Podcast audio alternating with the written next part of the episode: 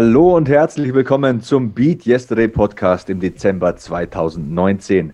Ihr hört Ausgabe Nummer 32. Mein Name ist Sebastian Hackel, da hat sich nichts geändert. Und am anderen Ende der Leitung ist auch heute wieder mein kongenialer Partner Kevin Scheuren. Hallo Kevin. Hallo liebe Hörer. Hallo Sebastian und äh, eine wunderschöne Weihnachtszeit an euch alle da draußen.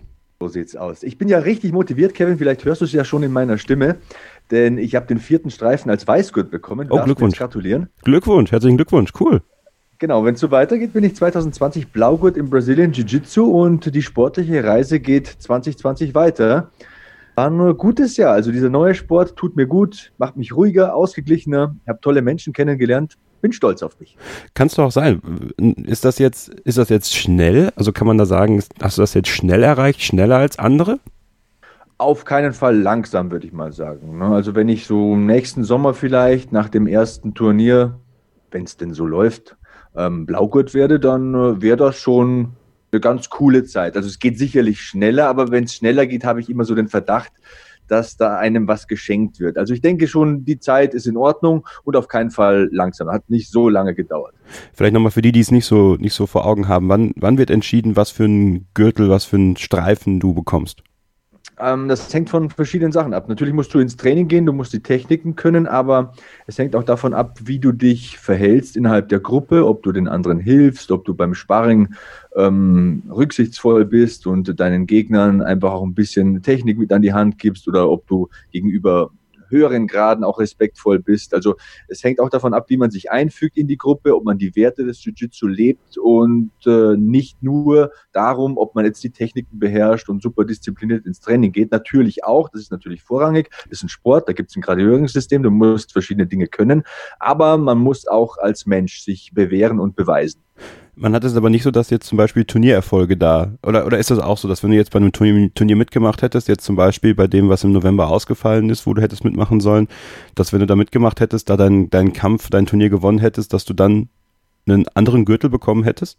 Hätte sein können, ja. Und ich denke, bei den höheren äh, Graduierungen, also von Purple auf Brown zum Beispiel oder so, oder von Brown auf Black Belt, ist es mit Sicherheit so, dass man auch Turniererfahrung braucht. Ich kann mir nicht vorstellen, dass jemand äh, Schwarzgurt im Jiu-Jitsu wird nach 10, 12 Jahren und nie ein Turnier gekämpft hat.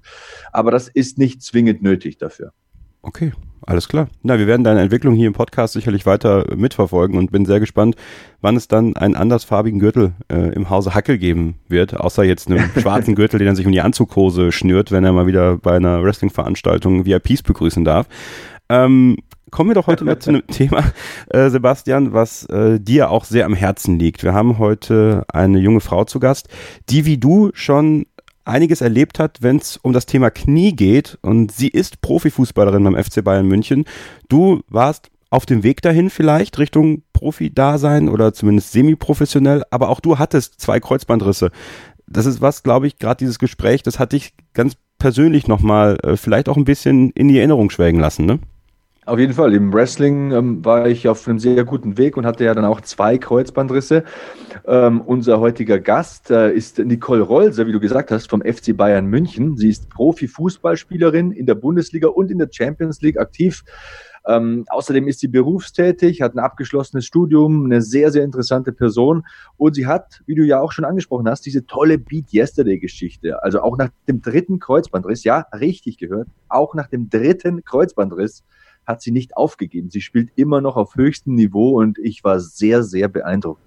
Ja, in dem Gespräch wird es viel darum gehen, wie man den Kopf wieder so einstellen kann, was es braucht, welche Einstellung sie mitgebracht hat, um diese drei Kreuzbandrisse hinter sich zu lassen, wieder anzugreifen. Und gerade im, im Profifußball, auch bei den Frauen, da geht's auch um die wichtigen Plätze. Und gerade beim FC Bayern München, da wachsen die Plätze nicht auf Bäumen. Und da will man mit ambitionierten Spielerinnen und Leistungen natürlich auch Erfolge erzielen. Das kennt man ja beim FC Bayern. Ja, und umso interessanter war es, das aus ihrer Perspektive mal zu hören und das wirklich mitzunehmen. Und ja, der Fußball, auch wenn er sich vom Geschäft her, Sebastian, so ein bisschen von uns entfernt, der Sport selbst, der fasziniert uns natürlich und alles das, was dahinter steckt. Und deswegen, ähm, glaube ich, ist Nicole Rolser heute auch ein ganz, ganz toller Gast in unserer letzten Ausgabe des Jahres 2019. Und äh, ich bin sehr gespannt, wie ihr dieses Gespräch finden werdet. Ich weiß von Sebastian, dass es, äh, dass es für ihn sehr, sehr gut war. Ich habe es mir angehört und ich finde es auch sehr, sehr gut und gleich werdet ihr es dann auch hören. Aber bevor wir das Interview abspielen, Sebastian, muss man natürlich noch die Frage stellen, hast du schon alle Weihnachtsgeschenke? Weihnachtsgeschenke. Ich muss sagen, im Sinne der Nachhaltigkeit haben wir ja im äh, Jahr 2019 ausgiebig drüber gesprochen. Haben wir nicht sehr viel vor zu schenken, Gut. wenn ich das so formulieren darf. Also die Kinder bekommen was von Oma und Opa, da werden wir gar nichts mehr zukaufen, denn ähm, die wissen ja eh nicht, ähm, welches Christ, es gibt ja nur ein Christkind bei uns. Ne? Wir erziehen die Kinder ja bayerisch, schön traditionell. Und das Christkind bringt halt einmal die Geschenke und die wissen ja eh nicht, ob das jetzt von uns ist oder von Oma und Opa. Deswegen haben wir gesagt, Oma und Opa von meiner Seite und von der Seite meiner Frau überhäufen die Kinder ja sowieso mit Geschenken. Deswegen packen wir das alles unter einen Baum und dann hat das Christkind das gebracht, aber wir kaufen gar nichts kein Plastik, kein gar nichts. Und meine Frau und ich, wir haben uns dazu entschlossen, ähm, dass wir uns einen Kaffeevollautomaten kaufen. Haben wir auch schon gemacht und der wird dann auch an Weihnachten ausgepackt und dann entfallen die äh, Kapseln, also der Kapselmüll und ähm, ja, wir wollen einfach ein bisschen ökonomischer Kaffee trinken und ähm, haben uns gedacht, das wäre vielleicht auch ein sinnvolles Geschenk. Und wir sind beide Kaffeetrinker mit Leib und Seele. Also wir ja, trinken schon so jeweils unsere fünf Tassen am Tag. Mhm. Und äh, im Sinne dessen haben wir uns eben diese, diesen Kaffeeautomaten gegönnt. Finde ich gut. Ja, hab das ja ganz klar gelöst und ähm, ist ja für jeden auch, muss ja jeder selber wissen. Ne? Also wir sind jetzt hier nicht die äh, Moralaposteln, die sagen, äh, bitte schenkt nichts oder so, aber ist natürlich gerade immer auch so ein Thema ne, in der Vorweihnachtszeit. Bist du eigentlich Weihnachtsmarktgänger? Oh ja, also ich finde das schon äh, toll, wenn man mit Bekannten, Verwandten, mit Freunden auf dem Weihnachtsmarkt marschiert, mal so eine Tasse Glühwein leert und ein bisschen miteinander spricht und redet. Ich finde das schon schön, ja. Ist ein bisschen voll manchmal für mich. Also ja, allerdings muss ich ja sagen, ich wohne ja hier in Tiefenbach bei Passau. Vielleicht hört man ja auch während des Podcasts, das wünsche ich mir ja. Das Ding kräht den ganzen Tag. Der Hahn von meinem Nachbar kräht den ganzen Tag. Wenn ich hier den Podcast aufnehme, dann hält, verhält er sich total still. Ich wünsche mir, dass er mal kräht während des Podcasts. Und ähm, ja, wie ich gesagt habe, ich wohne ja hier auf dem Dorf paar tausend Menschen hier und bei uns war der Weihnachtsmarkt an einem Wochenende und das ging eigentlich. Okay. Das war total überschaubar. Da kennt man auch jeden und dann trifft man Schulfreunde und ähm, ehemalige Kumpels aus dem Fußballverein. Ein Lehrer habe ich sogar getroffen und es war sehr, sehr lustig, muss ich sagen. Ja, ist natürlich was anderes, als wenn du jetzt dann in Köln, Bonn oder München zum Weihnachtsmarkt gehst. Ne? Das ist natürlich dann Brüchen voll, aber ich glaube so gerade so diese kleinen Weihnachtsmärkte bei mir in der Heimatstadt Borken war ja auch Weihnachtsmarkt, ähm, sind wir auch einmal drüber marschiert, Ende Januar, äh, Ende November, Ende Januar, hä? Ähm, Ende November und äh, das war dann auch wirklich so, das ist dann wirklich nicht so überfüllt, ja, das ist dann noch überschaubar, man unterstützt da auch dann die lokalen äh, Stände ganz gerne. Und äh, dennoch ist es für mich so, dass gerade so auf den Weihnachtsmärkten hier im Rheinland, das ist mir dann einfach auch zu voll, muss ich ganz ehrlich sagen. Also ich, ich bin da diese, diese Enge und die Leute müssen ja immer noch, noch immer enger an einen ran mittlerweile. Ja, das finde ich. Äh, Gut, du bist ja mittlerweile auch sehr prominent hier durch den Podcast, ne? Ja, genau. Ja, nee, das ist klar. Fragen Hab ich den Scheuren berührt? Ja, genau. ja. Äh, nee, soweit ist es noch nicht. Ich, äh, ich, ich laufe mal mit Kappe und Sonnenbrille, auch abends über den Weihnachtsmarkt, ne, damit das nicht passiert. Ein Creep. Genau. ähm, nee, aber es ist eine schöne Vorweihnachtszeit tatsächlich und ähm, bin gespannt, äh, ob man dann über Weihnachten äh, auch mal wieder zur Ruhe kommt. Wir wollen dich aber natürlich vor Weihnachten nicht zur Ruhe kommen lassen. Deswegen wollen wir euch nochmal so ein bisschen was Motivierendes an die Hand geben. Unter anderem heute das Interview, Sebastian. Und ich würde sagen, es ist Zeit, dass wir das Ganze mal einleiten. Ja, gerne, aber du hast so viel Gutes gesagt, Kevin. Ich muss das noch ein bisschen aufnehmen. Ja. Ähm, zum Thema Weihnachtsgeschenke äh, noch vielleicht eine letzte Idee. Also ich werde ähm, mein, äh, meine Weihnachtsspende, ich weiß nicht, ob ich das schon mal gesagt habe hier im Podcast, auf äh, jeden Fall dieses Jahr an das Kinderkrebszentrum in Heidelberg überweisen. Also das, was ich für Geschenke ausgegeben hätte, wird da überwiesen. Ich denke, für jeden, der noch nach ähm, irgendwas sucht, was man ähm, ja, Sinnvolles machen kann. Also das Kinderkrebszentrum Heidelberg, äh, KITZ genannt, K-I-T-Z. Schaut mal im Internet rein, ohne zu viel Werbung zu machen. Das ist eine äh, super Spendenadresse. Und du hast ja gesagt, äh, Thema Weihnachten, da wollte ich nochmal auf ein paar Artikel verweisen, die ich heute Morgen gelesen habe beim Frühstück, also bei meinem Morgenkaffee. Auf beatyesterday.org zum Thema Weihnachten, da habe ich drei ähm, Artikel, die ich euch empfehlen kann. Die zehn größten Kalorienfallen zu Weihnachten gibt es nämlich da, nachhaltige Geschenkideen für die Weihnachtszeit und kalorienarme Ideen für das Weihnachtsessen. Nur so als kurzer Plug, unser Lifestyle-Magazin BeatYesterday.org, immer wieder mit interessanten Artikeln und die könnt ihr euch gerne mal durchlesen. Dann macht das. Und jetzt bleibt ihr dran. Eine kurze Pause und dann geht's weiter mit dem Interview, was Sebastian Hackel mit Nicole Reuser vom FC Bayern München, der Frauenfußballmannschaft, geführt hat. Live quasi, live on tape vom FC Bayern Campus hier im Beat Yesterday Podcast. Viel Spaß.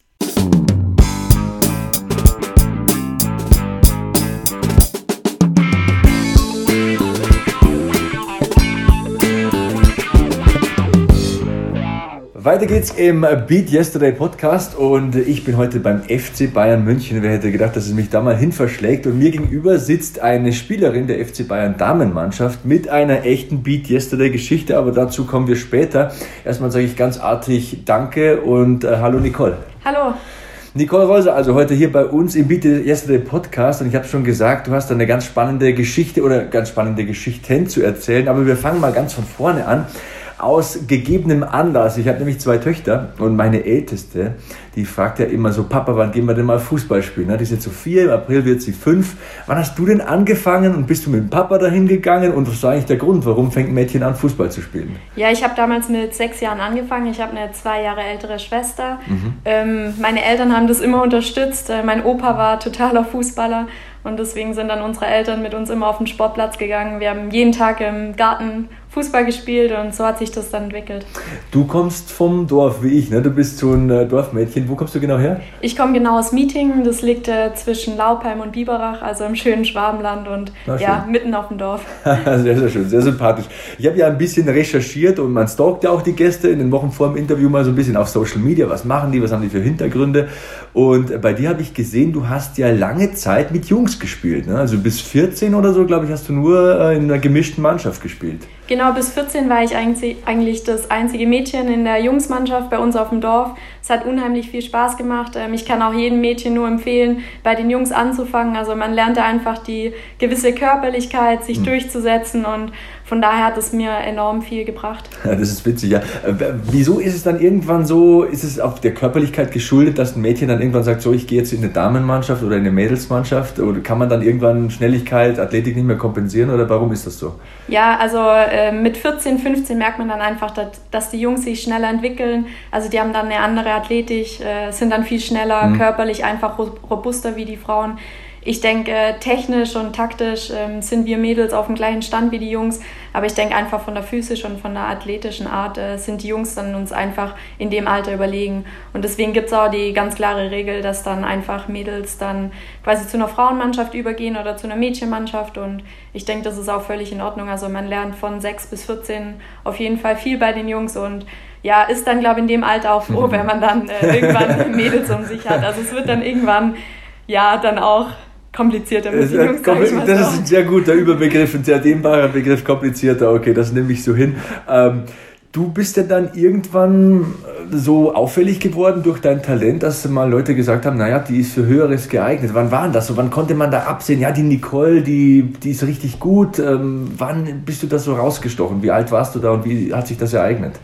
Ja, ich denke mal schon mit 15 sieht man, welche Richtung das dann geht. Da äh, würde ich dann zum ersten Mal für die U15-Nationalmannschaft nominiert. Mhm. Ähm, habe dann in der höchsten Mädchenmannschaft einfach gespielt und ich denke, wenn man in der höchsten Mädchenmannschaft dann irgendwie auffällig wird und zur U15-Nationalmannschaft eingeladen wird, dann merkt man mhm. ja, dass man ein gewisses Talent hat. Macht man nicht alles verkehrt. ja, auf dem man sich dann natürlich irgendwann nicht mehr ausruhen darf. Weil ich denke, nur mit Talent kommt man da nicht dahin, wo ich jetzt bin. Also da gehört dann auch noch äh, Wille, Ehrgeiz dazu.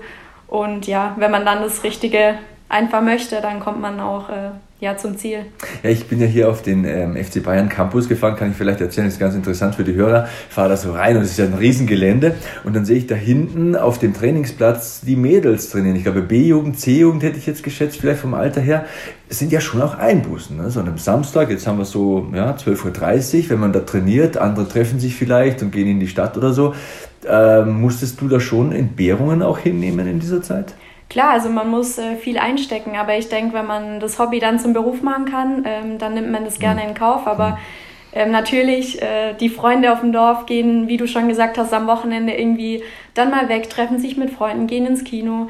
Ähm, und ich muss dann oder musste dann immer sagen, ja, sorry, ich habe Training, ich habe Spiel, ich kann heute nicht. Ähm, es war natürlich auch eine extrem schwere Zeit, ähm, aber da in der Zeit merkt man dann auch, wer die richtigen Freunde sind. Ähm, genau. Ich bin dann später auf eine Sportschule gewechselt. Das war dann auch gut, weil da hatten alle Mitschülerinnen und Mitschüler um mich herum immer Training. Von daher gab es das Problem dann irgendwann Gar nicht keine mehr. davonlaufen. Ja, genau. ähm, wo war die Sportschule? Äh, die war dann in Stuttgart. Also und? das war dann zu meiner Zeit, wo ich dann in, nach Sinnefingen gewechselt bin, die zweite Bundesliga. Äh, habe mich dann entschieden, auf eine Sportschule zu gehen, weil es zu der Zeit, wo ich Munderking gespielt habe, ähm, war ich noch auf einer quasi Dorfschule, ja, normalen klar. Schule Und ja, da hat man dann schon gemerkt, wenn man öfters in der Schule fehlt, dass die Lehrer das jetzt nicht so vielleicht akzeptieren. Also es gab Lehrer, die total begeistert waren. Dann gab es Lehrer, wo gesagt haben, ja, Mädel, äh, denk an die Schule, äh, du bist so oft weg. Und ja, von daher war das dann der richtige Schritt, auch auf eine Sportschule zu gehen, wo man dann einfach äh, tagtäglich da unterstützt wird, wo die Mitschüler einfach das gleiche Problem haben und die Lehrer dann einfach mhm. für einen da sind. Ja, das ist interessant. Also du bist ja allgemein ein sehr mutiger Mensch. Du hast ja auch äh, Pioniersarbeit geleistet mit deinem Wechsel damals nach Liverpool. Ne? Das ist, war ja damals äh, was ja ein totales Unikat mit einem Wechsel nach England. Und ich habe da mal ein bisschen recherchiert.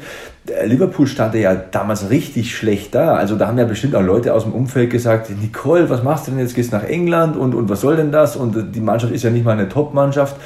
Im Nachhinein hat sich aber total ausgezahlt für dich. Ähm, was hat dich dazu getrieben, nach England zu wechseln? Und was war denn die Motivation? Wie war das Feedback aus dem Bekanntenkreis? Beschreib das mal ein bisschen. Wie war die Zeit damals? Ja, also als ich oder als es öffentlich wurde, dass ich nach Liverpool wechsle, haben alle gesagt, was machst du denn? Liverpool steht auf dem letzten Platz, du, du verlässt die Bundesliga nach England, was willst du da? Aber ich habe den Anruf aus England oder mein Berater hat den Anruf äh, aus Liverpool erhalten. Ähm, damals habe ich dann gesagt, ja, nee, reizt mich eigentlich nicht so. Die stehen auf dem letzten Tabellenplatz und ich konnte niemand anders da fragen, wie die Liga ist. Ähm, keine deutsche Spielerin war jemals in der Liga zuvor. Ähm, Schon krass. Ja. Ein Stück Geschichte auch, ne? Ja, also genau, ein Stück Geschichte. Aber mein Berater hat mich dann einfach überredet, ja, lass uns das einfach mal anschauen. Ich glaube, letztendlich war er, ähm, wollte er das mehr anschauen wie ich. Und ich habe gesagt, ja, okay, gut, lass einen schönen Ausflug machen, wir schauen es an. Und ich kam da an und ich war einfach begeistert. Also wir wurden da abgeholt, wir wurden im ganzen Gelände rumgeführt, uns würde äh, das Konzept gezeigt, was sie jetzt entwickeln wollen. Also sie wollen da jetzt vorne mit angreifen und ja, man hat einfach gemerkt, dass sie das ehrlich meinen, dass sie da vorne mit angreifen wollen. Der Männerverein die Frauen dann auch unterstützt und ähm, zu der Zeit hat dann Liverpool eine komplett neue Mannschaft ähm, ja, zusammengeholt aus äh, verschiedenen Ländern. Ich war irgendwie total begeistert, auch vom Trainer, der hat mich irgendwie überzeugt. Ich bin mhm. zurückgeflogen mit meinem Berater und habe so gesagt, ja, irgendwie ja, bin ich total überzeugt, coole Sache, ich will das machen. Ja, wie gesagt, dann bin ich als erste deutsche Spielerin ähm, nach England, hab's nie bereut, auch wenn äh, andere Leute gesagt haben, was machst du da, aber letztendlich äh, bin ich zweimal englische Meisterin geworden. Liverpool hat genau das gehalten, was sie versprochen haben, dass sie vorne angreifen wollen, Wahnsinn irgendwie, sich ne? für die Champions League qualifizieren wollen. Natürlich, dass das im ersten Jahr so extrem klappt und wir, wir haben also richtig geilen Fußball gespielt. Wir haben die ersten drei Spielerinnen in der Torschützenliste äh, gestellt. Unter anderem du, ne? Genau, ich war da auch ähm, als Zweiter dabei, wurde beste jüngste Spielerin dann in dem Jahr. Ich hatte ein unglaubliches Jahr und ja, habe mich da sportlich und auch persönlich einfach weiterentwickelt, weil Englisch war noch nie meine Sprache in der Schule. Also ich war total schlecht einfach.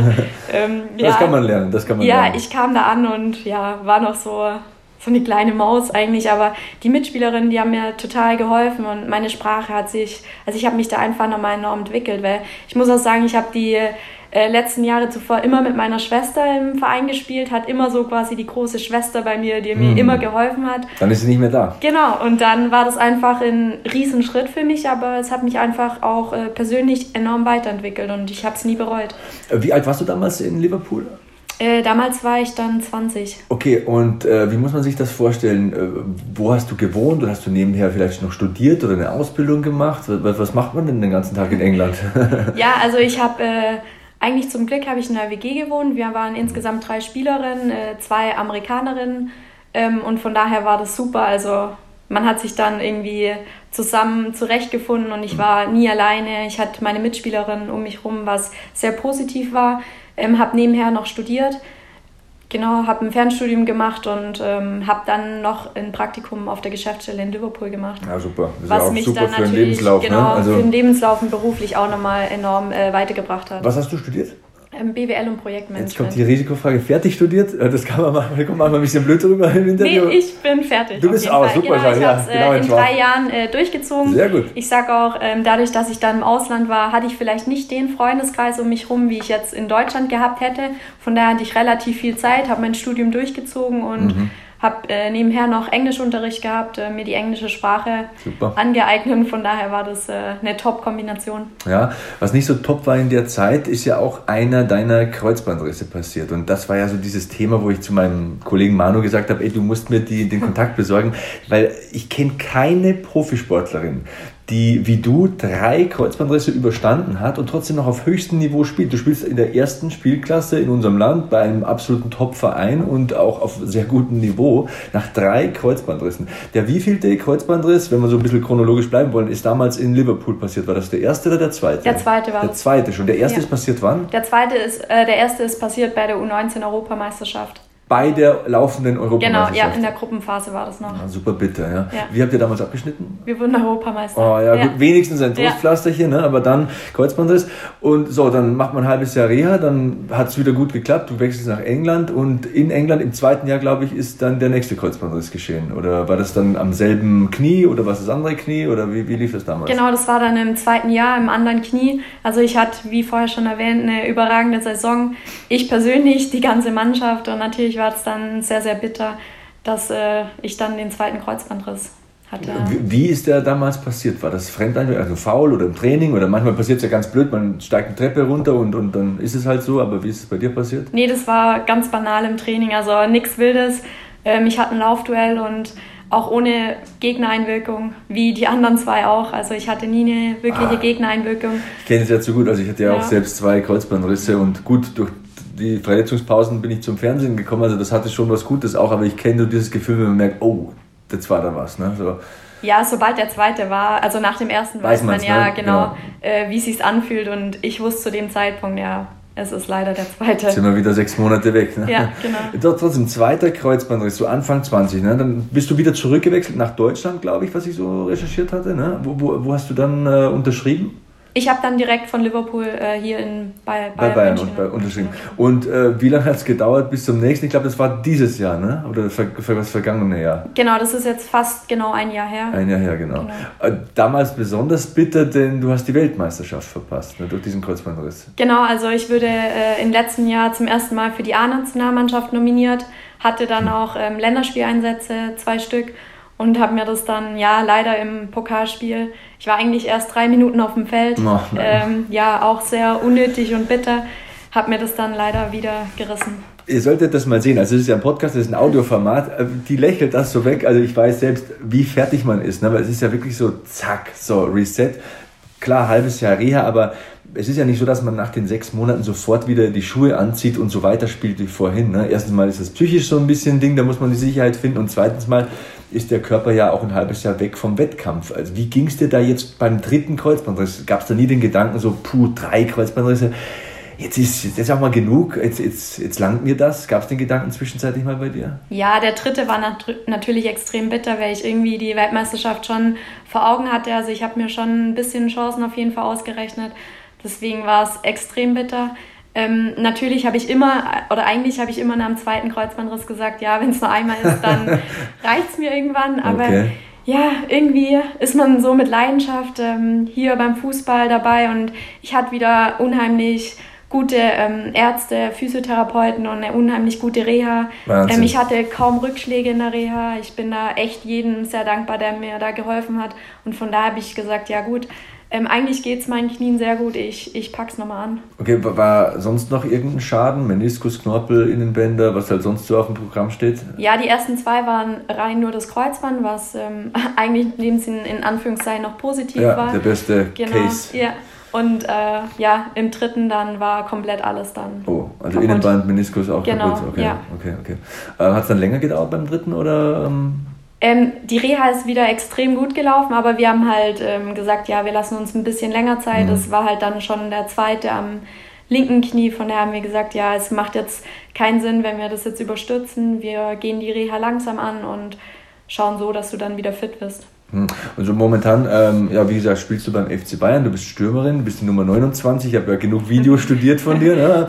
Und wie ist das denn jetzt? Ähm, hast du mit dem Kapitel Nationalmannschaft oder vielleicht auch nochmal nächste Europa- oder Weltmeisterschaft abgeschlossen oder sagst du, nee, ich habe noch Kontakt mit der Nationaltrainerin und vielleicht spiele ich auch nochmal eine Weltmeisterschaft, wer weiß. Wie sieht da so die Gemütslage aus bei dir? Ja, also ich habe, ähm, der Kontakt zur Nationaltrainerin ist natürlich schon da. Ich habe letztes Jahr noch unter Horst Rubisch gespielt, also mhm. das war der... Kopfball damals Ja, genau. Aha. Und äh, jetzt ist Martina Forst-Tecklenburg ähm, Nationaltrainerin, unter der ich noch nicht gespielt habe. Wir hatten ähm, auf jeden Fall Kontakt. Natürlich steht es jetzt erstmal ähm, noch weit weg. Also erstmal heißt hier bei Bayern München anzugreifen, da wieder auf Spielzeit zu kommen, wieder an die alte Leistung einfach anzuknüpfen. Ähm, und ja, was darüber hinaus dann passiert, das ist jetzt noch ein bisschen in weiter Ferne, aber genau. ich habe es nicht. Denn, ne? Ja, richtig, ich habe es noch nicht abgeschrieben. Gestern abhaken, wir müssen nach vorne. Das gefällt mir, finde ich eine super Einstellung. Ähm, du hast Thorst Rubisch angesprochen. Ich habe gehört, und jetzt äh, wirst du mit Sicherheit nicht mehr lachen, dein, einer deiner Spitznamen ist Terrier. Das kann ich gar nicht, jetzt lache ich trotzdem. Ja. Also, du solltest mal sehen, so eine äh, kleine Frau, 1,59 glaube ich groß, ja. ne? und dann heißt sie Terrier. Das musst du uns erklären. Du hast ja gar nichts Terriermäßiges an dir irgendwie. Ja, also wenn man meine Spielweise kennt, dann weiß man, warum der Spitzname für mich in Frage kommt. Du bist also, eine Pressingspielerin. Ja, ne? genau. Also ich presse unheimlich gern. Das ist auch so meine Stärken, einfach äh, jedem Ball hinterher zu gehen. Ähm, selbst wenn die Gegenspielerinnen noch müde sind, dann mhm. ja, ich laufe. sie noch müde. ich laufe ohne Ende. Das ist einfach irgendwie meine, meine Eigenschaft, dass ich da nie aufgebe ähm, hinter, immer hinterhergehe und deswegen kam dann der Spitzname zustande. Also der Spitzname ist jetzt nicht, bin jetzt nicht ultra, äh, ja, mein Lieblingsspitzname. Das, das darauf wollte ich hinaus. Das ist jetzt nicht der femininste Spitzname. Genau, genau, ja. Aber, aber, wenn man mich so als Spielerin kennt, dann weiß man, worum Wie es gemeint genau, ja. Früher war ja Betty Fuchs der Terrier. Ne? Ähm, Gibt es denn Vorbilder so, DFB, FCB, hau mich tot, also auf der ganzen Welt im Fußballbereich, die du hast, wo du sagst, hey, so, das ist cool, wie der das macht, wie die das macht? Ja, früher hatte ich ähm, Celia Sausage ähm, so als kleines Vorbild auf jeden Fall für mich. Ähm, hatte dann die Möglichkeit auch mit ihr zusammen zu spielen, als ich äh, den Schritt von der zweiten in die erste Bundesliga bin. Das war natürlich für mich als Spielerin, als junge Spielerin, ja, extrem mhm. eine coole Erfahrung, sie als Stimmenpartnerin zu haben. Also, und von daher, ja, das war so ja, ein kleines Vorbild für mich früher.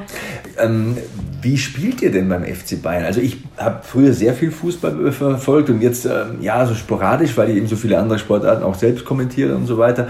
Äh, spielt ihr mit einer Spitze oder mit zwei Spitzen? Wie ist da deine Funktion innerhalb der Mannschaft? Welche Position bekleidest du da? Ja, das ist natürlich auch unterschiedlich. Ähm, Gerade was für einen Gegner wir haben. Also der Trainer stimmt es dann schon auch ein bisschen mhm. oder passt es am Gegner an, wie wir spielen. Wir spielen gerade oft äh, mit einer Spitze und dann mit einer hängenden Zehn. Und ähm, ich bin dann schon ganz vorne drin. Okay. Ähm, Kopfballstärke, Fragezeichen, kommt jetzt natürlich die offensichtliche Frage. Nee, das ist natürlich keine Stärke, wenn man jetzt meine Größe sieht. Ähm, ja, das ist Kopfball ist jetzt nicht so, ich bin kein Kopfballungeheuer. Ich habe dann eher so die Stärken, die kleine Spielerinnen haben, eher so die Wendigkeit, mhm. äh, die Schnelligkeit. Genau. Wie siehst du denn den Frauenfußball ähm, momentan? Ich meine, ähm, da gibt es ja schon eine Diskrepanz, machen wir jetzt äh, keinem was vor, da, da erfinden wir das Rad jetzt nicht neu, wenn wir sagen, Männer verdienen ja erheblich mehr als Frauen. Das ist ja auch keine, würde ich jetzt nicht als polarisierende Frage empfinden. Ähm, Findest du dich da irgendwie unter Wert verkauft? Würdest du sagen, Frauen sollten mehr verdienen im Fußball, als das jetzt der Fall ist? Ähm, natürlich ist es, äh, dass wir viel weniger wie die Männer verdienen und den gleichen Zeitaufwand haben. Mhm. Aber ich würde natürlich auch sagen, also ich würde mich nicht beschweren, mehr zu verdienen, auf ja. gar keinen Fall. Aber die letzten Jahre hat sich der Frauenfußball einfach enorm entwickelt. Ähm, auch jetzt was das äh, Gehalt an oder was das Gehalt betrifft. Und von daher können wir uns jetzt nicht beschweren, aber mhm. natürlich ähm, wäre es schön, wenn sich das in naher Zukunft dann noch weiterentwickelt. Ja, das wäre schon cool. Ähm, zu Vorbildern fällt mir noch ein, also ich fand ja früher Birgit Prinz immer sehr, sehr stark. Das war so ein richtiger Sturmtank. Denkst du, ähm, dass wenn man die heute so in ihrer Bestform in die Mannschaft von heute ähm, packen würde, dass die da noch wettbewerbsfähig wäre? Oder hat sich der Frauenfußball taktisch, technisch so verändert, dass man sagt, man braucht beweglichere, schnellere Spielerinnen oder würde das noch klappen? Also das wäre so eine Frage, die ich mir stelle. Ich ja. bin ja nicht in, mitten in der Materie drin. Wie würdest du sowas be beurteilen? Also ich denke mal, Birgit Prinz kennt fast jeder. Also ist eine Legende, überragende Spielerin. Sie hatte fast alles, hat unheimlich viel Tore gemacht. Aber ich muss auch sagen, dass sich der Frauenfußball enorm entwickelt hat. Also was Athletik, Schnelligkeit betrifft, äh, technisch, taktisch nochmal noch mal einen Schritt äh, nach vorne gemacht hat. Und von daher würde ich sagen, also sie wird auf jeden Fall noch eine gute Rolle spielen, aber mhm. es hat sich auf jeden Fall viel, viel geändert. Wahrscheinlich schwieriger heutzutage so dominant zu sein, wie sie es damals war, weil sie ist ja wirklich extrem rausgestochen, sag ich mal. Jetzt ist wahrscheinlich die Breite besser. Liegt das vielleicht auch daran, dass äh, mehr Spieler aus dem Ausland verpflichtet wurden in der Frauenbundesliga? Ja, genau. Also das ist ein Grund auf jeden Fall dafür. Also ähm, es sind enorm viele Spielerinnen vom Ausland jetzt hier in der Bundesliga, was äh, der Frauenbundesliga natürlich enorm gut tut. Ähm, man sieht, dass die Mannschaften enger aneinander gerückt sind. Mhm. Also es gibt jetzt keine Ergebnisse wie früher, die jetzt keine Ahnung, ja, zweistellig ausgingen oder so. Also es ist auf jeden Fall viel attraktiver geworden. Also die Bundesliga, wenn man das jetzt äh, sieht, ähm, ist ja ausgeglichener und ich denke, dass es auf jeden Fall ein richtiger Schritt in die Richtung ist. Was mir immer auffällt, also wenn ich mir dann so ein Frauen-Bundesligaspiel anschaue, die sind nicht so wehleidig wie die Männer. Also bei den Männern ist ja wirklich so, teilweise, keine Ahnung, ähm, ich finde Ronaldo ist ein super Spieler. Ja. Also ich will auch keinen angreifen hier oder so, beidfüßig, Kopfball stark, das ist auch ein gut aussehender Kerl. Ich bin ihm auch nicht neidisch, ganz im Gegenteil. Aber wenn der gefault wird, dann rollt er halt von einer Eckfahne zur anderen. Und das sieht man bei den Frauen gar nicht. Würdest du mir recht geben, wenn ich sage, Frauen sind ein bisschen tougher oder kommt mir das nur so vor? Nee, also ich stimme da komplett zu. also wenn ich am Wochenende die äh, Bundesliga von den Männern manchmal angucke, dann muss ich manchmal auch denken, also die machen eine Rolle, noch eine Rolle und das Foul war letztendlich gar nicht so schlimm. Ganz also, genau. Ähm, das sagen auch viele, die Frauenfußball schauen, dass einfach die Frauen nicht so wehleidig sind. Also ja, also ich würde da das Statement auf jeden Fall unterstützen. ich hoffe auf jeden Fall auch, dass der Frauenfußball sich so rasant weiterentwickelt, wie er das momentan tut, weil als Vater von zwei Mädchen, wer weiß, vielleicht ist da mal ein Platz für eine von meinen zwei. Wenn nicht, ist auch nicht so schlimm. Ja, ist ähm, interessant, äh, mit dir zu sprechen. Ähm, du bist jetzt Ende 20. Welche Ziele hast du da noch im Frauenfußball? Ich meine, drei Kreuzbandrisse hin oder her, du scheinst da wieder super hergestellt zu sein. Ich meine, du bist im besten Alter für einen Profisportler. Was setzt du dir für Ziele? Wo willst du noch hin? Was willst du noch erreichen? Ja, also ich habe äh, bis jetzt mit dem FC Bayern München äh, einmal die deutsche Meisterschaft gewonnen. Ähm, mir fehlt natürlich der Pokalsieg noch. Ähm, Was nicht ist, kann noch werden. genau, ähm, das wäre noch so ein Ziel. Ja, ich möchte einfach mit der Mannschaft noch äh, in Europa angreifen. Also wir waren letztes Jahr im Champions League Halbfinale. Natürlich ist irgendwann das Ziel, ähm, dass wir da im Finale sind und um den Titel mitspielen. Und ich meine, der FC Bayern hat natürlich Ansprüche, ähm, Titel zu gewinnen und für das bin ich dann auch hier und möchte einfach ja meine Qualitäten einbringen damit wir dann auch Titel gewinnen. Ja, die Voraussetzungen sind gegeben, wenn man hier so aus dem Fenster sieht. Also es ist ein Wahnsinns-Trainingsgelände. Ähm, ich glaube, ihr habt super Bedingungen, um optimale Leistungen zu bringen. Allerdings, was mir bei dir aufgefallen ist, du arbeitest ja auch noch so einen Dayjob, ne? so einen ganz normalen äh, Beruf nebenher. Was machst du da? Also normal ist es nicht. Also ich bin da jetzt zweimal die Woche, das hm. ist schon ähm, dosiert. Ähm, bin da bei der Spielvereinigung Unterhaching auf der Geschäftsstelle noch tätig, arbeite da im Nachwuchsleistungszentrum einfach mit.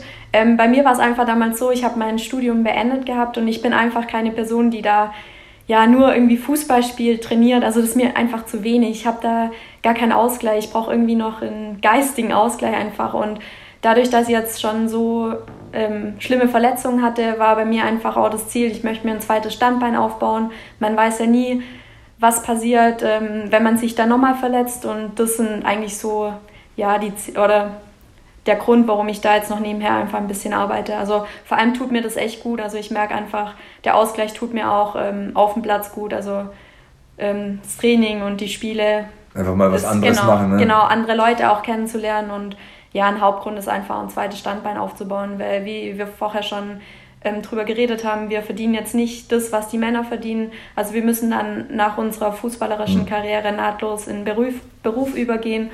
Ich muss auch ganz ehrlich sagen, ich stelle mir das auch immer schlimm vor, wenn man, sagen wir mal, du bist jetzt ein super Profispieler und mit 34, 35 neigt sich das Ding ja dann mal dem Ende zu. Ne? Ja, sage ich, ja, höchstens. Also, höchstens, ne? Ja, also es gibt wenige Spielerinnen, die jetzt so alt sind. Also okay. bei uns gibt es jetzt schon ein, zwei, die das Alter haben, aber da sage ich, boah, Hut ab. Also dass die da dann noch so mithalten mit jüngeren Spielerinnen, die dann einfach viel ja, mehr Energie haben. Dann machen wahrscheinlich viel über die Routine, denke ich, ne? Genau, Stellungsspiel und so, ne? Genau, ja. genau, da kommt dann viel über die Routine, aber das sage ich, also die Spielerinnen, die in dem Alter noch spielen, das ist echt äh, Respekt, Wahnsinn, ja. ja. Wie ist denn das, wenn sich so eine Spielerin wenn die so eine Karriere so lange ausdehnt und eine so lange dabei bleibt, dann hat das sicher auch mit äh, Intelligenz hinsichtlich Ernährung, Training, wie kenne ich meinen Körper zu tun. Ne? Äh, habt ihr hier irgendwie Ernährungscoaches oder, oder du hast gesagt, ihr habt Physiotherapeuten. Wie ist das denn so? Was passiert denn neben dem Training noch so bei euch? Ja, das ist ein ganz wichtiger Punkt, weil ich denke, umso älter man wird, ähm, umso mehr Schlaf, Regeneration, mhm. Ernährung spielt dann einfach auch äh, eine gewisse Rolle. Also ich denke, die jüngeren Spielerinnen, oder du kennst es ja selber, ähm, die denken noch so, ja, passt schon. Äh, bisschen Chips, bisschen ja, Cola. Ja, genau, Pizza und nicht so viel Schlaf und so. Das habe ich früher vielleicht auch mal gedacht, aber wenn man älter wird, dann merkt man einfach, dass man irgendwie Schlaf braucht, eine gewisse Ernährung, dass man einfach ähm, auch das Potenzial abrufen kann. Und ich denke, wir sind hier beim FC Bayern, wie du schon gesagt hast, haben wir hier ein, äh, eine mega Anlage. Ich glaube, das hat keine andere Mannschaft so im Frauenfußball in Deutschland. Und wir haben einfach Top-Bedingungen, auch ähm, was jetzt Ernährung angeht. Also wir haben hier eine Kantine unten, die dann ähm, sehr gut betreut ist und wir da immer ähm, sehr gesundes Essen bekommen. Also wir können eigentlich täglich essen, was schon sehr, sehr viel wert ist. Also man muss jetzt nicht nach Hause gehen und mhm. hat schon mega Hunger und schmeißt sich nur eine Pizza rein. Also man hat hier einfach äh, Top-Bedingungen, auch was Regener Regeneration angeht. Also dann gehst du halt mal nach dem Training ins Eisbad, ins Schwimmbad, in die Sauna. Also von daher sind wir hier schon sehr gut aufgestellt. Wer hat denn bei euch so in der Mannschaft so den härtesten Schuss? Das ist ja immer, was ich bewundere. Ich denke mal, bei diesen kleinen, zierlichen Frauen teilweise, manche sind auch wirklich athletisch und groß, aber manche haben ja wirklich so einen richtigen Strahl drauf, wo ich sage, wo, wo, wo, nimmt die das her? Also wer ist so äh, die, die mit dem härtesten Schuss gesegnet ist bei euch?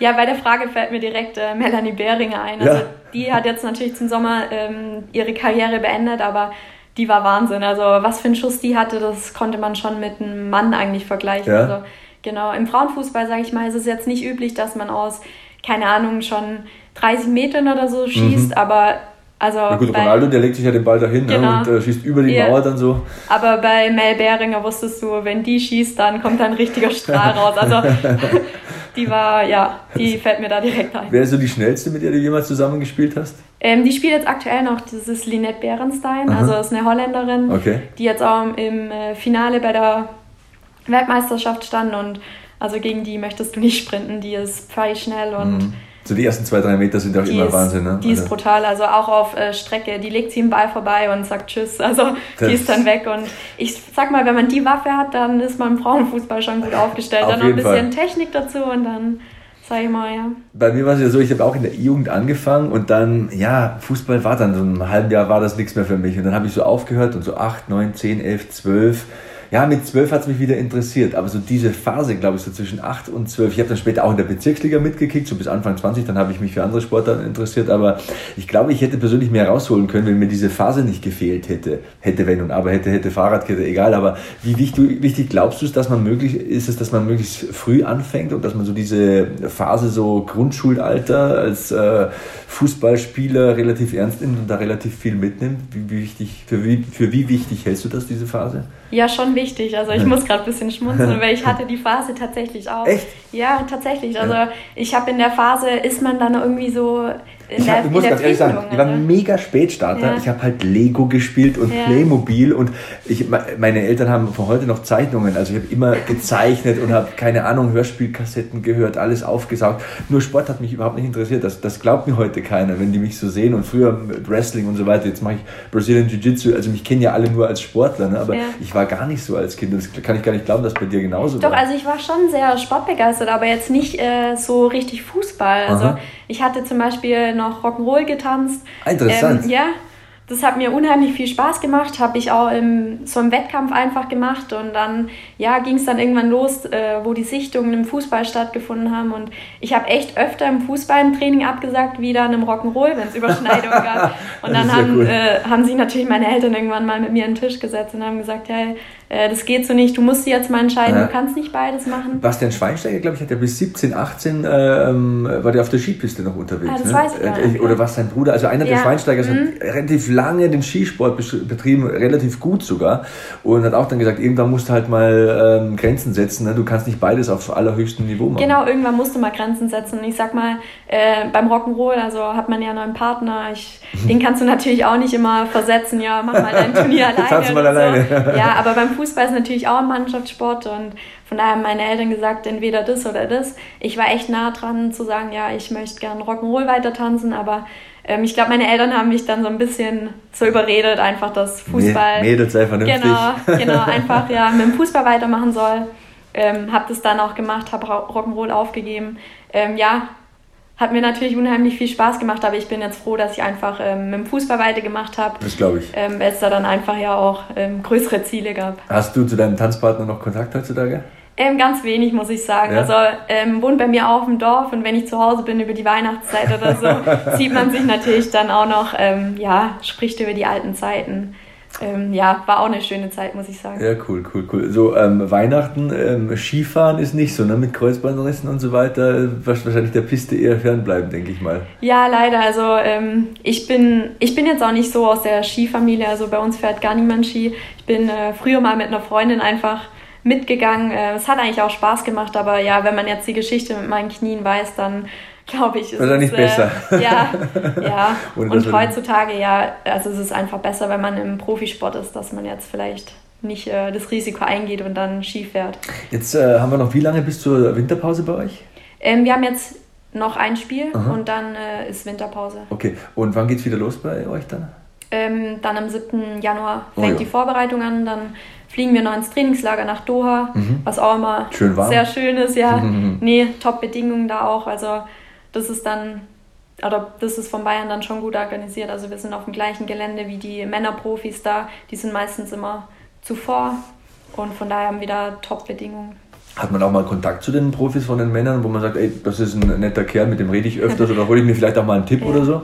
Also ich muss sagen, hier haben wir relativ wenig Kontakt, weil wie gesagt, wir trainieren hier am Bayern Campus und die Männerprofis sind ja an der Sebener Straße. Also kann mal sein, dass man vereinzelt irgendwie Marketingveranstaltungen hat, äh, wo man Oder ihr feiert mal auf dem Rathausbalkon. Genau, oder äh, die Meisterschaft dann, die man auf dem Rathausbalkon feiert. Hoffe ich natürlich, äh, dass es bald mal wieder so sein Daumen. wird. Genau, aber sonst ähm, besteht da relativ wenig Kontakt. Wärst du der Spieler, wo du sagst, ja, der, den finde ich richtig gut von der Spielweise her jetzt natürlich, ähm, von der Männermannschaft?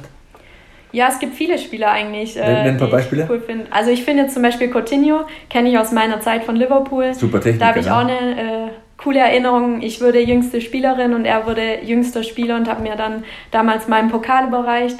Äh, es bleibt mir auch immer in Erinnerung. Habe mich natürlich extrem gefreut, als er hier nach München kam. Hat vielleicht noch nicht den Durchbruch geschafft. Ähm, mhm den sich vielleicht alle vorgestellt haben. An was liegt es bei so einem filigranen Spieler? Ist die Bundesliga vielleicht ein bisschen zu ruppig oder, oder was, ist, was denkst du?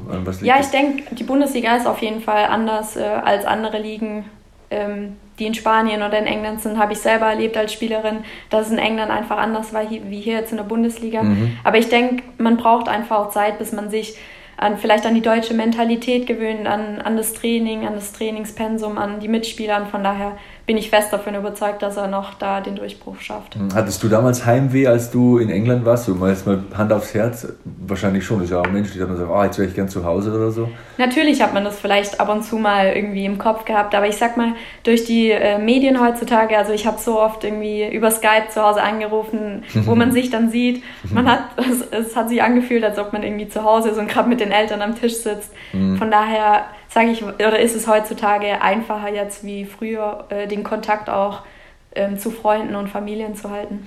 Ähm, Stichwort heutzutage, Medien und so weiter, soziale Medien, wo bist du da zu finden? Ich habe gesehen, du hast einen Instagram-Account. Genau, also ich bin ganz normal auf Instagram, Facebook. Das sind so die zwei Plattformen. Mhm. Ja, ich bin jetzt nicht die aktivste Spielerin da. wo, wo, findet man dich unter Instagram? Wir müssen ein bisschen Werbung für dich machen, denn der Frauenfußball muss ja bekannter werden. Ja. Wie, wie, heißt du auf Instagram? N-Rolser. N-Rolser. Also genau. Also schaut mal rein, Freunde der Sonne. Ja. Ne? Also ist ganz, ganz wichtig. Wir wollen ja dem Frauenfußball auch ein bisschen was Gutes tun. Und äh, Stichwort Frauenfußballer, ähm, so mit der Note möchte ich auch das Interview ein bisschen beenden. Denn was ist denn so das nächste große Turnier, nächste große Ereignis, was so ansteht im Frauenfußball, so Nationalmannschaft, sowohl auch äh, deinen Verein betreffend? Ja, jetzt im Verein betreffend äh, geht es dann nächstes Jahr ähm, im Champions League Viertelfinale gegen Lyon. Uh. Es ist natürlich ähm, ja, mega los, das uns getroffen hat, aber ich glaube, jede Spielerin und der ganze Verein freut sich auf das Spiel. Also Lyon ist ein absoluter Gradmesser im europäischen Fußball. Ähm, mhm. Das ist eigentlich sage ich mal, die beste Mannschaft gerade, die es im europäischen Fußball gibt. Und ich denke, es ist für jede Spielerin ähm, eine tolle Erfahrung, äh, sich gegen die Besten zu messen. Und von daher freuen wir uns einfach auf das Spiel. Mhm. Ich meine, es sind zwei Spiele und von daher ist alles möglich. Ähm, Und von daher, ja, schauen, schauen wir mal, mal. Was, was, dann rauskommt. Und ja, da lacht sie. ja. Und in der Nationalmannschaft ist ja äh, durch die WM haben wir uns leider nicht für Olympia nächstes Jahr qualifiziert. Mhm. Sind wir nicht dabei, aber dann ist äh, 2021 die Europameisterschaft dann in England. 2021. Das, das könnte noch was werden. Ich rechne gerade so ein bisschen. Das könnte so für dich so, ja, so das letzte große Turnier, so ein richtiges Ziel könnte das schon noch werden, oder? Ja, es könnte noch was werden, ja. Mhm. Also klar, ich sag mal, die Europameisterschaft wäre dann so, denke ich mal, das letzte große Turnier für mich. Okay. Aber ja, wie gesagt vorher, also jetzt erstmal mit dem Verein die Ziele erreichen. Eins nach dem anderen. Genau, da einfach eine gute Rolle spielen und was darüber hinaus dann passiert. Wäre ja cool, wenn wir vor so einem, vielleicht, wer weiß, vielleicht kommt der Champions League Endspiel oder dann Europameisterschaft. Wäre cool, wenn wir dich nochmal hier hätten im Podcast und vor so einem großen Ding, weil du weißt ja, wie es ist. Unsere Podcast-Gäste habe ich dir ja erzählt. Ähm, der eine wird der Bachelor, der andere bringt ein Album raus. Also die sind ja immer sehr erfolgsverwöhnt. Wenn die bei uns im Podcast waren, so drei, vier Monate später passiert dann meistens was Großes. Ja, von daher bin ich mal gespannt, was dann mit mir passiert. Also. Schauen wir mal, schauen ja. wir mal. Wer weiß, wo das noch hinführt. Ja, ähm, was sind noch so die persönlichen Ziele in deinem Leben? Also jetzt mal abseits vom Rasen, was willst du in deinem Leben noch so, so erreichen? Ich meine, du hast studiert, äh, du ähm, gehst mit offenen Augen, Augen und Armen durch die Welt. Ähm, was, was hast du dir noch vorgenommen für dein Leben? Ja, ich möchte einfach nach dem Fußball ähm, irgendwie, also ja, einen guten Beruf dann einsteigen. Also ich habe BWL und Projektmanagement studiert, bin jetzt ähm, schon im Verein tätig das ist dann schon ein großes Ziel, einfach im Sportmanagement tätig zu sein und dann einfach ja irgendwann Familie und Kinder zu gründen. Oh, das ja. ist schön, das ist schön. Ja. Also wenn du da mal Tipps brauchst, äh, ich habe gerade wieder eine schlaflose Nacht hinter mir. okay. ich kann dir ein paar Tipps geben, das ist überhaupt kein Problem. Ja, das ähm, war ein sehr, sehr cooles Gespräch. Das hat mir auch äh, selbst sehr viel gebracht. Also ich habe viele, viele neue Dinge gelernt und ich hoffe, dass wir dich auf jeden Fall nochmal so vor so einem großen Turnier oder einem großen Ereignis fußballmäßig vielleicht auch nochmal reinholen können in den Podcast, denn du hast eine Menge zu bieten und äh, was ich dir als persönliches Feedback äh, geben möchte, ist, dass du wirklich eine krass am Boden gebliebene Person bist. Also das finde ich immer super sympathisch. Man trifft ja auch mal ein bisschen abgehobenere Typen im Sport. Ist ja auch nicht schlimm, ne? ist ja. auch schön. Verrückte Menschen, aber das finde ich sehr gut, wenn Leute so grounded sind. Und ähm, ja, ähm, was bleibt mir noch zu sagen?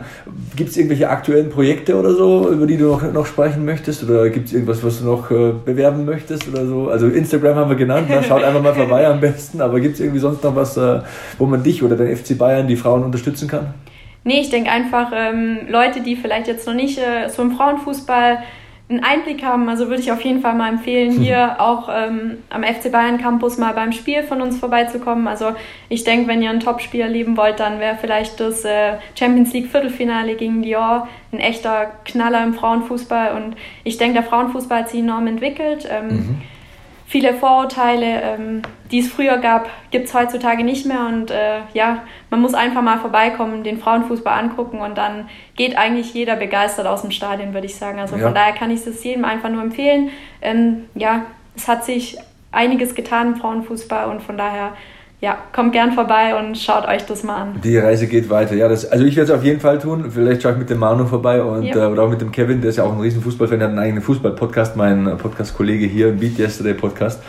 Und ähm, ja, dann bleibt mir nur noch dir alles Gute zu wünschen und viel Erfolg und wir klopfen auf Holz, ja. verletzungsfrei bleiben. Äh, danke, Nicole. Und bei uns geht es gleich weiter im Beat Yesterday Podcast. Dranbleiben.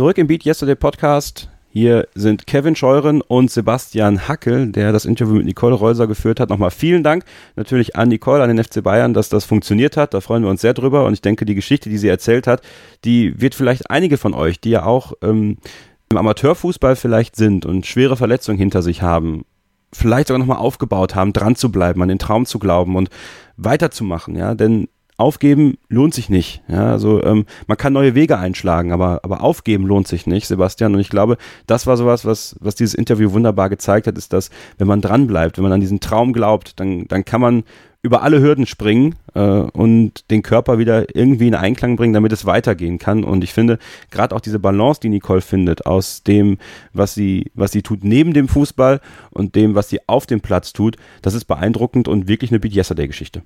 Auf jeden Fall war auch super interessant für mich. Wir sind dann ein bisschen durch den äh, FC Bayern Campus, also diese riesige Anlage marschiert, haben auch den Miroslav Klose noch getroffen. Ich glaube, der trainiert momentan die U17. Die hatten ein Spiel an dem Tag. Also das war sehr ähm, schön, mal den Einblick zu bekommen in diesen Vereinsalltag, wie das alles so gegliedert ist, wie das so aussieht, dieser Tagesablauf von einer Profifußballspielerin. Und äh, ich danke Nicole von ganzem Herzen. Also mega sympathisches Mädel. Sie hat auch gesagt, wenn ein großes Turnier ansteht, also Frauen WM, EM oder irgendein Finale, also DFB-Pokal oder Champions League, dann können wir gerne nochmal mit ihr im Podcast drüber sprechen. Und da bin ich mega dankbar für. Sie war ein interessanter Gast und ähm, ich möchte auch von euch, von den Hörern wissen, welchen Gast ihr euch mal wünscht. Also ich habe so einiges im Kopf für 2020. Man geht ja so ein bisschen dann eine Planung durch fürs kommende Jahr und Bodybuilding ist mir so durch den Kopf gegangen. Wäre das vielleicht ein interessantes Thema? Ich, war, ich weiß es nicht, lass es mich wissen. Ich kenne zum Beispiel äh, den Matthias Botthoff, das ist ein ehemaliger Bodybuilding-Profi. Dann kenne ich die Sarah Rehfeld, das ist eine Fitnessathletin, die könnte ich da bieten. Bis jetzt hatten wir ja Fußballer, Kevin Basketballer, Football-Experten, Triathleten, mehrere Läuferinnen, MMA-Fighter, Boxer, Kickboxer. Vielleicht holen wir 2020 mal einen Wrestler in den Podcast. Ich glaube, dir wird das ganz gut gefallen, oder? Sebastian. Friert die Hölle tauchen, zu? Tauchen. Tauchen wäre auch ein super Thema. Ja, ja, auf jeden Fall. Also Extremsportarten mal wieder, ne? Also vielleicht auch mal ein Paraglider oder so. Also warum, warum, warum schwingt man mit einem Paragliding-Schirm durch die Luft? Das würde mich auch mal interessieren. Das wäre super. Also ich würde es gerne erfahren. Wie lautet da eure Meinung? Also wir sind at ks-0811 oder at Sebastian Hackel auf Twitter. Der Hashtag ist der alte, Beat Yesterday Port nämlich. Und at Kevin-Scheuren oder at Sebastian Hackel auf Instagram. Her mit den Postings, her mit den Tweets, her mit den Anfragen, mit dem Feedback, mit den Anregungen, mit eurer Kritik. Ich weiß, ähm, wir sind vielleicht mit unserem Motivationsgeschwafel ein bisschen gebetsmühlenartig. Das stand ja auch in einer iTunes-Rezension, nehme ich auch gerne an. Aber darum geht es uns eben hier im Podcast. Wir wollen euch jeden Monat motivieren und wir wollen euch immer spannende Leute präsentieren, die sich da vorstellen und äh, die euch da ein bisschen mitnehmen, den Ansporn liefern für Training, den nächsten Wettkampf, die nächste Fahrt auf äh, dem Rad oder den nächsten Waldlauf oder wenn ihr Gewichte ähm, stemmen geht. Und ja, das ist unser Zentrum hier, das ist äh, unsere Absicht hier im Beat Yesterday Podcast und ich hoffe, ihr nehmt das weiterhin so gut an wie in den vergangenen Jahren. Und was wir 2020 auch machen wollen, und da brauchen wir dann eure Hilfe für, ist euch noch mehr hier mit ins Gespräch zu holen. Also wenn ihr eine Geschichte zu erzählen habt, wenn euch was widerfahren ist, wo ihr wirklich wieder zurückkommen musstet und was ihr gerne teilen möchtet mit den Hörern, den Hörerinnen und Hörern, dann meldet uns auch bei und meldet euch auch bei uns, so muss es sein, über die Kanäle, die Sebastian genannt hat. Wir würden uns sehr freuen, euch mal hier im Podcast zu begrüßen und einfach mal mit euch zu quatschen. Wenn ihr eine, wie, wie mit dem Faustballer zum Beispiel, mit den Faustballern vom TSV Hagen, äh, wenn wir da euch auch helfen können, ja, Aufmerksamkeit zu schaffen für euren Sport, wenn es ein Nischensport ist und wenn ihr sagt, hey, das muss man aber hören, das ist ein Sport, da, da wird wirklich gerackert und geschuftet und ihr habt ein wichtiges Turnier oder irgendwas, ja, meldet euch bei uns. Wir holen euch gerne mal rein. Wir, wir müssen ja nicht immer nur einen Gast sozusagen haben, sondern können ja gerne so eine so eine Listeners Corner machen, ja, wo, wo ihr die Möglichkeit habt, eure Geschichten mal so ein bisschen zu, zu erzählen und wir ins Gespräch kommen, weil ich glaube, wir haben jetzt die letzten Jahre sehr, sehr viel mit euch gemacht quasi, aber noch nicht genug mit euch, wenn ihr versteht, was ich meine. Und deswegen würden wir uns freuen, wenn wir das 2020 ein bisschen forcieren könnten, ein bisschen angehen könnten, dass wir euch gemeinsam mal hier mit uns im Podcast äh, on air haben. Ja, und wir ein bisschen was hören, was euch so beschäftigt. Oder Sebastian? Wäre eine coole Idee. Ganz genau. Mir geht es auch nicht primär um die Reichweite oder so. Mir geht es einfach um die Message, um dieses Beat Yesterday egal für welchen Sport ihr brennt und kämpft, das ist vollkommen egal. Und wenn man dieses Jahr mal sieht, wir hatten ja wieder die verschiedensten Leute. Also wir hatten für mich die beste Story mit äh, Pascal Schroth ja. im vergangenen Monat, ähm, mit dem Kickboxer. Ähm, sympathisch fand ich auch die Gespräche mit Ike Domisch oder Marie Lang. Dann hatten wir diese tolle Message äh, im Kampf gegen den Rassismus mit David Mayonga. Überrascht hat mich Sebastian Klusmann zum Beispiel extrem, den du organisiert hast. Kevin, mhm. nochmal vielen Dank dafür. Und ja, da waren so viele interessante Leute dabei, von Ingo Frohböse über Gino. Dann haben wir Neues kennengelernt zum Thema E-Sport mit Mirza Jahic. Also ich zu wenig, weil, weil du kennst dich aus mit E-Sport, aber ich hatte überhaupt keine Verwandten in dem Bereich und es war ein mega lehrreiches Jahr. Und man hat gemerkt, dass die verschiedensten Menschen auf ähm, ihre Art und Weise versuchen, besser zu werden, sich zu motivieren, weiterzugehen, neue Erfolge zu feiern und das ist ja unser Motto, Beat Yesterday. 2019 war ein sehr bewegtes Jahr äh, tatsächlich und man hat ja gerade bei so Jahresendausgaben immer auch so den Drang zurückzuschauen, aber ich weiß gar nicht, ob ich das diesmal machen würde. Also ich würde gerne vorausschauen, Sebastian. 2020, äh, das wird ein richtig gutes Jahr. Das habe ich im Gefühl, äh, für mich ganz persönlich. Ich glaube, dadurch, dass ich meine Ausbildung äh, begonnen habe, hat es nochmal einen neuen Schwung gegeben. Äh, dann über Weihnachten gibt es einfach viel, was ich auch, was ich auch mit mir selber klar machen möchte, Sachen, die ich mit den Eltern klären muss und sowas. Das ist irgendwie, das ist irgendwie so wirklich ein sehr, sehr interessante, interessante Situation, die mich 2020, glaube ich, richtig stark machen wird und mir die Möglichkeit geben wird, ein richtig geniales Jahr zu haben, äh, mit mehr Sport nochmal so ein bisschen, also möchte auch wieder, also ich überlege ja immer mal wieder, ob ich doch nochmal in einen Fußballverein gehen soll, einfach nur muss ja keine erste Mannschaft sein oder keine zweite Mannschaft, also eine dritte oder vierte Mannschaft, wo man auch so ein bisschen einfach mit dabei sein kann und so ein Gemeinschaftsgefühl hat, ähm, ja, oder einfach auch noch mehr auf dem Fahrrad zu sein, noch mehr draußen in der Natur zu sein, ne, mehr auf die Ernährung zu achten und einfach fitter zu werden, vielleicht auch das Thema Veganismus nochmal aktiver angehen, ob das nicht was wäre, was, was äh, mein Körper, meine Gesundheit nochmal mehr helfen kann. Und ja, da, ich freue mich einfach drauf. Ich freue mich auf das Jahr 2020 und ähm, bin dankbar für das, was ich 2019 erlebt habe, ja, aber der Blick geht ganz klar nach vorne. Du, man bereut nur die Dinge, die man nicht getan hat später. Das kann ich dir sagen. Und ich bin ja auch so ein gutes Stück älter als du, so circa eine Dekade, würde ich mal meinen. Mhm. Also mach das, probier es aus. Mehr als schief gehen kann es nicht. Ja. Man hat immer zu viel Angst vor einer falschen Entscheidung. Ich denke, die Summe der falschen Entscheidungen bringt dich irgendwann auf den richtigen Weg, so würde ich es mal kurz fassen. Also mach das auf jeden Fall. Also für mich war dieses Jahr 2019 ein sehr abwechslungsreiches Jahr, muss ich sagen. Also ich habe äh, beruflich sehr viel erlebt. Wir haben äh, Wipeout produziert. Ich habe so viel Kampfsport wie noch nie zuvor kommentiert. Das hat mir wahnsinnig Spaß gemacht. Im Wrestling lief es auch super. Ähm, Brazilian Jiu-Jitsu habe ich eingangs erwähnt. Das ist ein absoluter Eckpfeil in meinem Wochenablauf geworden. Also das bringt mir einfach so ein bisschen extra Ausgeglichenheit und das ist so ein Ziel, das ich habe. Ich werde ja 40 nächstes Jahr, ne? wir haben ja dieses Jubiläum dann dieses Jahr im Oktober ja. und ähm, das ist nochmal so ein Wettkampfsport, den ich auch in diesem in Anführungszeichen höheren Alter nochmal angehe und der mich motiviert und ja, mein Umzug war natürlich prägend in diesem Jahr. Ne? Also, ich komme viel besser runter hier auf dem Land, stelle ich fest die Nähe zu den Menschen, die mir wichtig sind, also meine Eltern und Verwandten und so weiter, das hilft mir sehr, das stärkt mich sehr. Und ähm, wie du schon gesagt hast, ohne zu viel zurückzuschauen, ich will einfach diesen Schwung mitnehmen ins neue Jahr. Und äh, vorher habe ich es ja schon gesagt, sportlich ist ein Ziel, Blaugurt werden, einen ersten Wettkampf absolvieren, egal wie er läuft. Ähm, ich will ein Sixpack zum 40. Geburtstag. Ich will ein äh, Geburtstagsfoto mit Sixpack. Ne? Das habe ich mir gesetzt als Ziel. Habe jetzt zehn Monate Zeit dafür und ähm, Beruflich will ich einfach nur flexibel bleiben. Ich will offen für Neues sein. Will auch vielleicht mal was ganz Neues ausprobieren. Wer weiß, vielleicht passiert 2020 irgendwas Unvorhergesehenes, was Verrücktes. Ich nehme es gerne mit, äh, habe keine Angst davor. Und ähm, so ein konkreter Vorsatz ähm, ist vielleicht für mich auch nochmal familiär gesehen, die Zeit, die ich mit den Kindern habe, ohne Handy zu verbringen. Also ich will öfter das Handy ausschalten, ich will es weglegen, mhm. ich will die Zeit, diese Quality Time, die ich mit meiner Frau, vor allem mit meinen Kindern verbringe, auch wirklich zu 100 Prozent nutzen. Finde ich gut. Vorsätze ist aber so ein Thema, ne? Ich mache mir keine Vorsätze. Ich versuche einfach ja, das, das Beste zu machen. schon so einer, weil ich einfach merke, ja, jetzt kommt kurz meine E-Mail rein, ähm, dann äh, schiebe ich die Kleinen mal zur Seite und dann äh, spielen die dann alleine mit dem Zug oder ähm, wir warten eben, bis wir das Buch lesen, bis ich die E-Mail geschrieben habe. Das soll einfach nicht sein, weißt du? Ich will das nicht. Ich will, ich will feste Zeiten und wenn ich bei, bei meinen Kindern bin, dann will ich auch für meine Kinder da sein. Also das, dann soll das Handy ein paar Meter weg sein, im besten Fall ausgeschaltet und ich bin einfach ehrlich zu mir selbst und darum geht es ja auch in diesem Podcast. Ne? Ähm, schaff's nicht immer, aber das will ich öfter schaffen und ich will es irgendwann immer schaffen und will einfach so feste Handyzeiten, wo ich sage, ja, Beruf ist jetzt mal aus, Handy ist aus, ich bin nicht mehr erreichbar, ich bin nur für die Kinder da und das zu 100 Prozent. Tipptopp. So muss es gehen. Ne? Und wenn ihr was habt, ne, was ihr, was ihr euch vornehmt für das Jahr 2020, ihr das gerne teilen möchtet, macht das mit dem Hashtag BeatYesterdayPod oder dem Hashtag BeatYesterday bei Twitter, Facebook und Instagram, wo auch immer ihr das tut. Wir freuen uns sehr darüber. Freuen uns natürlich auch über iTunes-Rezensionen. Also wenn ihr da fürs neue Jahr uns ein Weihnachtsgeschenk machen wollt mit einer positiven, am liebsten fünfsternigen äh, iTunes-Rezension, tut euch keinen Zwang an. Also das dauert auch nicht lang. So zwei, drei Minuten und schon ist das ganze Ding online und ihr helft diesem Podcast in der Aufmerksamkeit in den Charts noch weiter nach oben und so hoffentlich auch in viele weitere Ohren von neuen Hörerinnen und Hörern. Wir bedanken uns, glaube ich, Sebastian, an dieser Stelle einfach mal für die Treue für 2019. Ich glaube, das muss auch mal sein, einfach mal Danke sagen.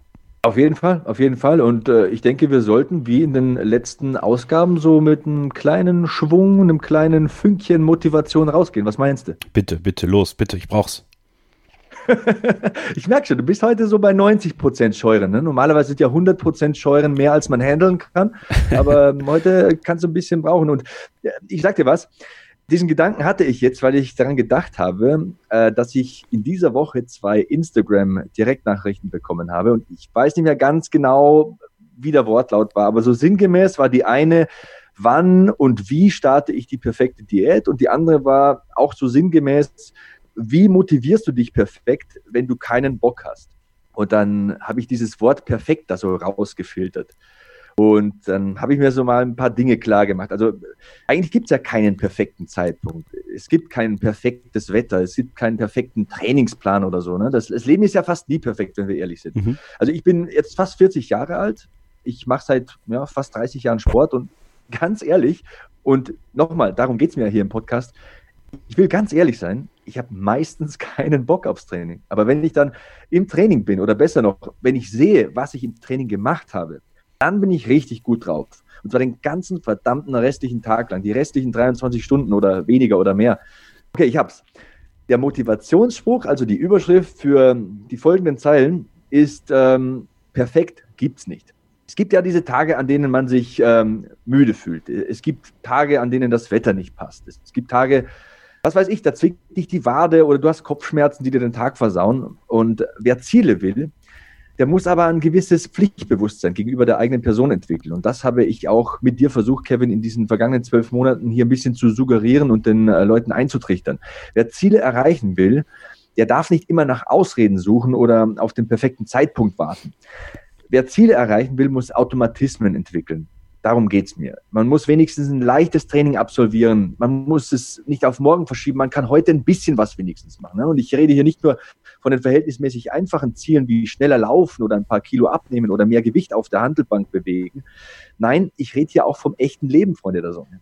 Wenn du dich von A nach B entwickeln willst, in der Beziehung, im Job, ja, auch im Sport, aber zum Beispiel auf dem Weg zur Selbstständigkeit oder was weiß ich, dann musst du der sein, der läuft, wenn es den anderen zu kalt ist. Du musst der sein, der trainiert, wenn die anderen keinen Bock haben. Du musst der sein, für den es selbstverständlich ist, dass er sich anstrengt, weil du es dir selbst schuldig bist. Weil du etwas aus dir machen willst, nicht andere, weil du Ziele erreichen willst, weil du weiterkommen willst, weil du nicht stehen bleiben willst. Es ist nie ganz perfekt, um dieses Wort nochmal aufzugreifen. Aber es ist auf keinen Fall perfekt, wenn du es nicht wenigstens versuchst. Wenn du liegen bleibst, wenn du jammerst, wenn du aufgibst, wenn du nicht dein Bestes gibst, dann bedeutet das entweder, dass es dir nicht wichtig genug ist oder dass du dir nicht wichtig genug bist. Ne? Vergesst perfekt, versucht es einfach mal, geht raus, gebt Gas, setzt euch Ziele und bevor ich jetzt ähm, in einen endlosen Redeschwall verfalle, ich hab, ihr habt verstanden, was ich von euch will. Das war's von meiner Seite. Ich hoffe, dieser Podcast hat euch auch heute wieder Spaß gemacht. Äh, ich wünsche euch frohe Weihnachten. Kevin hat es ja schon gemacht. Ich bedanke mich für die Unterstützung im Jahr 2019. Ich möchte auch nochmal aufgreifen, was du da gesagt hast, Kevin. Danke fürs Zuhören. Danke auch an Kevin. Ne? Wir sehen uns gesund im neuen Jahr wieder. 2020 wird geil. Ich freue mich drauf. Bring uns nach Hause, Partner. Jetzt bin ich bei 100 Prozent, Sebastian. Ja. Jetzt bin ich da. Jetzt bin ich da. Ich war übrigens auch vorher da. Nur das Ding ist, weißt du, was das Entspannende gerade ist? Ich habe schon Urlaub. Ja, ich habe mir freigenommen. Ich mache den Podcast im Bett. Ja, ich bin einfach tief entspannt gerade. Ist einfach überhaupt nicht so, dass ich nicht motiviert bin, aber ich freue mich gleich auf den Fußballplatz zu gehen und da werde ich dann deine Worte umsetzen, denn ich werde mehr laufen als der andere. Vielleicht für Sehr zwei gut. Minuten. So, dann ist die Luft schon wieder weg. Aber das sind schon drei Minuten mehr, als du vielleicht gedacht hättest. Vielleicht. Nein, Quatsch. Äh, vielen Dank, äh, vielen Dank fürs Danke sagen, Sebastian auch. Es hat mir sehr, sehr viel Spaß gemacht, mit dir dieses Jahr diesen Beat Yesterday Podcast zu produzieren. Freue mich sehr auf 2020 und auf die Gäste, auf die Geschichten und äh, ich hoffe, dass wir uns noch öfter sehen als in 2019. Ähm, das wäre wunderbar. Vielleicht auch mal wieder einen Podcast zusammen in einem Raum machen. Das wäre so, so das wäre so vielleicht sowas, was wir erreichen müssten in diesem Jahr.